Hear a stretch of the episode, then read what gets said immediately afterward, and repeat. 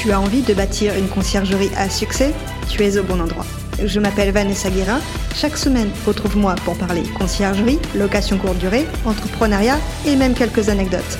En solo ou accompagné, apprends les meilleures stratégies qui vont te permettre de vivre pleinement de ta conciergerie sans sacrifier ton temps.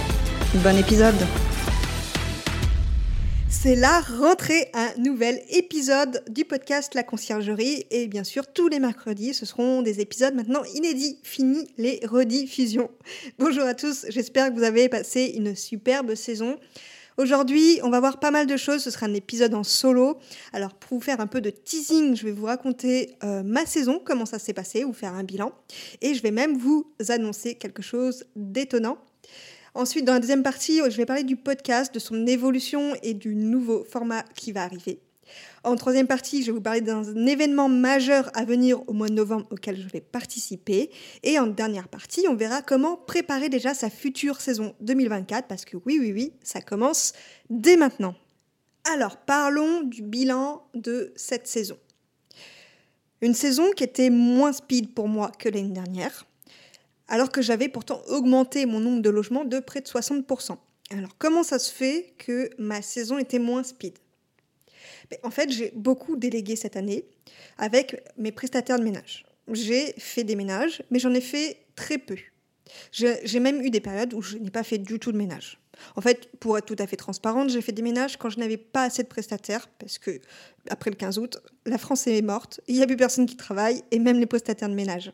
J'ai aussi pu déléguer pas mal de choses grâce à des outils qui ont été parfaits pour moi, pour automatiser sans couac, ou du moins très peu de couac.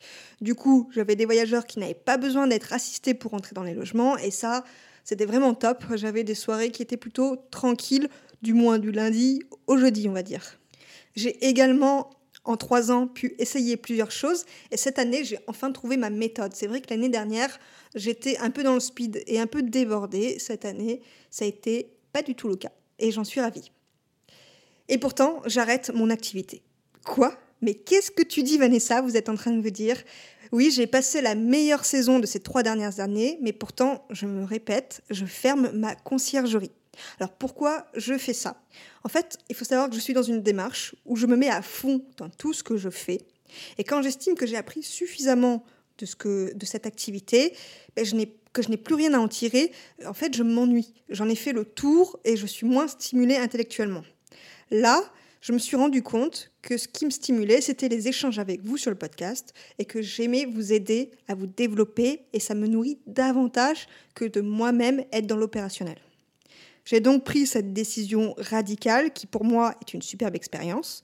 Je vais pouvoir être davantage présente pour vous et pour vous aider à développer votre activité. Donc ça, c'était l'annonce étonnante que j'avais à vous partager. Maintenant, on va parler du podcast. Ce qui va y avoir de nouveau, ce qui va euh, perdurer dans le temps. Et on va voir aussi sa croissance parce qu'en fait, le podcast, il est né le 6 octobre de l'année dernière, donc bientôt un an.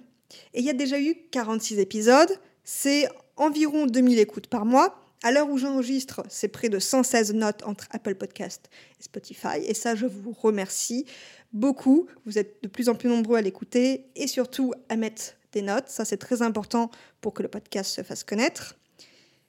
Cette année, il va y avoir des intervenants triés sur le volet. Ce que je recherche, c'est beaucoup de retours d'expérience en interview parce que je sais que vous aimez ça.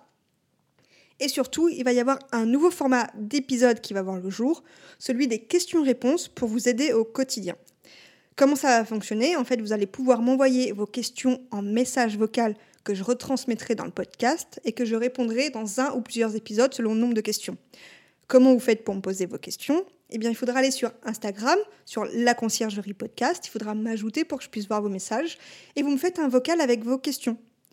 Il faudra uniquement me faire une question par vocal, sinon ça va être trop compliqué à gérer. Donc dès aujourd'hui, dès cet épisode, vous pouvez déjà m'envoyer vos questions. Je vais les collecter et euh, je ferai des annonces régulièrement pour que vous rappeliez qu'il faut mettre des questions. Vous pouvez donner plusieurs questions, bien entendu, mais seulement un vocal par question. J'espère que ce format, en tout cas, vous plaira. Je sens que c'est quelque chose qui est attendu, du moins.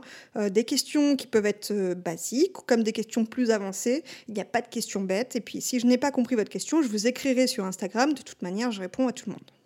Alors mon objectif sur le podcast cette année, ce serait d'inviter euh, des représentants de grandes plateformes de location comme Airbnb ou Booking pour parler de l'algorithme, des bonnes pratiques. Et pour ça, j'ai besoin de vous. En fait, j'ai besoin de vous pour faire connaître davantage le podcast. Il faut le partager, mettre une note, un commentaire, c'est ce qui permet de remettre en avant le podcast. Et ça, il n'y a que vous qui pouvez le faire. Alors je compte sur vous si vous voulez qu'un jour il y ait un représentant d'Airbnb ou de Booking. Ça pourrait vraiment euh, vous aider à développer vos activités. Je cherche aussi d'ailleurs euh, des sponsors pour le podcast afin de le développer davantage. Donc s'il y a des acteurs de la location courte durée qui écoutent le podcast et qui veulent se manifester, vous pouvez me contacter sur LinkedIn à Vanessa Guérin. Passons à la troisième partie, l'événement majeur de cette fin d'année le Scale Rental France. C'est un événement pour les professionnels de la location courte durée qui ont minimum 20 logements. Je participerai à cet événement dans l'espace média. Cet événement sera à Paris le 29 et 30 novembre, où il y aura des acteurs très connus de la location courte durée, il y aura même des personnes qui feront des formations, des tables rondes, dont j'en fais partie. À l'occasion, du coup, comme je vous disais, je serai dans l'espace média. Je vous retransmettrai plein d'informations sur l'événement si vous n'y êtes pas. Bon, et eh bien passons à la dernière partie. C'est synonyme de quoi la rentrée?